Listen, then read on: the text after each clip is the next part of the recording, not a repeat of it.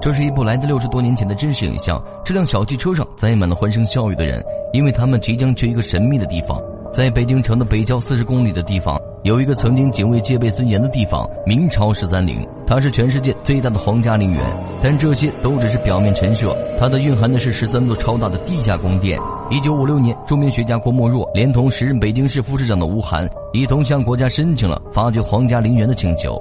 但令人意外的是，国家允许了此次发掘行动。要知道，此前没人敢对皇陵下过心思。如果成功的话，这就是中国第一个打开的皇陵。他他们首先对明朝十三陵的每一个皇陵进行了勘探，最终他们把目标放在了定陵的身上。定陵是明朝万历皇帝朱翊钧的陵墓。他生于一五六三年，十岁就当了皇帝。在他二十二岁的那年，就开始花费了八百多万两银子，用了六年时间和无数人力物力，为他修建了这座豪华的藏身之地。然而，关于这项建筑的任何资料却丝毫没有流传下来，这就给今天的发掘工作造成了极大的困难。根据发掘队的多次探查，他们在定陵的西南角发现一块石头，石头上面刻着“隧道门”三个字。这几个字的出现，就意味着他们找到了定陵地宫的入口。经过商讨后，他们开始试掘。发掘工作是异常乏味的，一晃三个月就过去了。他们终于在地下发现了一块石碑，石碑上刻着几个大字：“此时至金墙皮前十六丈，深三丈五尺。”顺着石碑的记载，发掘队很快挖出了一面石墙。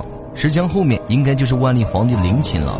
外墙上还有一个神秘的梯形开口，人们猜测这应该就是朱翊钧下葬时的入口。他们小心翼翼地拆下封文砖，仔细地记录着中国第一个被打开的皇陵。没过多久，梯形的开口就被打开了。发掘队率先派一个人下去一探究竟。他小心翼翼地提着煤油灯，四处打望着。只因他打开了明代万历皇帝的定陵陵墓，终于被他们找到了。这是全中国第一个，也是唯一被打开的皇帝陵墓。看看这精美的墙檐。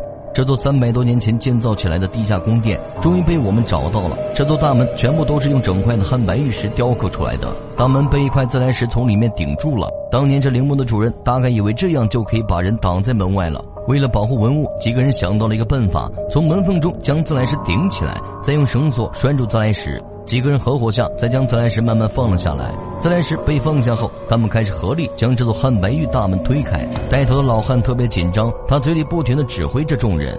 几个人也是特别的兴奋，喊着口号，用着劲。这座被尘封了几百年的皇陵重见天日。定眼一看，整座石门的门框原来都是用一块铜做成的，而整座地下宫殿都是用石块和特制的砖块砌成的。皇陵都是什么模样？它蕴含了什么秘密？这一切的答案在这一刻都要被揭秘。这里就是定陵的中殿，居中的三个宝座都是用汉白玉雕刻而成的，两边是两位皇后的座位，中间则是万历皇帝的。座前都放着祭坛和长明灯，龙光中的香油已经凝固了，龙光上的花纹以及这条龙形图案在匠人的手中雕刻的栩栩如生，龙椅上还雕刻着九条不同形状的龙。很难想象，这九条堪称艺术品的龙纹都是出自于当年的民间艺人手中。穿过中殿，就到了后殿。后殿的正中间放着三口棺材，每口棺材外都有一个棺木。中间这口是万历皇帝的，左边是孝端皇后的，而右边这口棺椁已经腐烂不堪，因为它是从其他地方迁葬过来的。据史料记载，这是孝敬皇后的棺木。孝敬皇后本是慈宁宫的小宫女，偶然的机会得到皇上的宠幸，后来生下了一位男孩，男孩就是后来的明光宗朱常洛。棺木旁边的就是当年一同下葬的随葬品，从纳木箱里露出来一些金盆、康壶、金爵以及一些稀做的名器。看来，即使是皇帝死后，也不愿意放弃这种奢华的生活，死后也要带着他们一同离去。这是孝敬皇后的凤冠，上面的镶嵌的珠宝，随便拿出一颗都是价值连城，真是极其的精美奢华。每口棺椁旁都放着一些璞玉、梅瓶，尽显帝王的奢华。只不过这些百年前的奢华的陪葬品，如今都变成了腐朽的模样。他们的旁边还堆放着大量的人俑和马俑，这些木人木马都是皇帝下令制作的，为了就是当他们死后的奴隶。外观清理的差不多了，接下来就该打开主棺了。这是来自六十多年前的真实影像。在国家的允许下，他们打开了中国第一座也是唯一一座皇帝陵墓。十几个人合伙下，他们打开万历皇帝和孝敬皇后的棺椁。人们纷纷跑到棺椁前，都想目睹这位明朝皇帝的真容。但令人失望的是，万历皇帝的尸体早已腐烂了，但尸体上盖的棉锦还是富丽堂皇。从棉锦上还能看出当年工人们灵巧的手艺。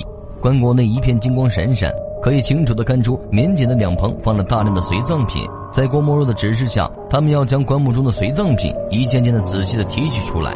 棺内什么金爵、玉壶等等稀世珍宝，让专家们大饱了眼福。就连玉碗在这里都显得很普通。一件件文物被提取出来，这是专家发现了一顶纯金打造的帽子，很明显这是万历皇帝的皇冠。所有取出来的文物都需要经过专业人士的清理和修整，才能重现它原本的样貌。这顶在万历皇帝棺椁中发现的金冠，真是让人大开眼界。整体用一百五十根金丝编织而成的，简直就像一个艺术品。上面还有一对金龙，不得不感叹一下当年匠人们的惊人创造才能。提取出来的还有这些用玉石、金子以及宝石组成的各种装饰品，每一件都是堪称国宝级文物。从中我们也能看出封建统治下帝王们到底过着怎样的生活。从出土的文物，我们可以了解到，他们平常使用水壶和水杯都是用鎏金工艺打造出来的。这样的水不知道会不会有别样的滋味。这个碗是用一整块玉做成的，诠释了什么叫做洁白无瑕。而它的盖子是用金子打造的，上面还镶嵌着一颗红宝石。这件文物是用来装食物用的，很显然它也用金子打造的。这个青花瓷碗不入禅意，它代表了明朝制瓷业的最高水平。金元宝和银元宝更是不在话下。这些陈列的东西仅仅是发掘出的文物中的一小部分，它们一经出现就霸占了国宝文物的排行榜。在后人品评出十件国宝中，定陵出土的文物就足足三名，分别是那口万年灯的青花大瓷缸，它无论从图案还是大小来看都是极其稀有的。这么大的瓷缸，在中国乃至世界都是绝无仅有的。还有那件孝敬皇后的龙凤冠，它上面镶嵌的珍珠、黄金和宝石，据说光珍珠的重量就足足八斤，各色的宝石更是有二百多块。这已经无法用价值也估算了。据说当时这样的龙凤冠一共出土了四顶，最后一顶非龙冠莫属，用一百五十根细如发丝的金丝编织而成，即使放到今天也不一定能复刻出来。可想当时的手工业到底有多发达？这些文物不但提供了许多可靠的历史研究资料，而且还显示出我国的劳动人民从来都具有极高的创造才能和惊人的智慧。你对发掘定陵有什么看法？欢迎评论交流，喜欢的朋友可以点赞加关注，让我们下期不见不散。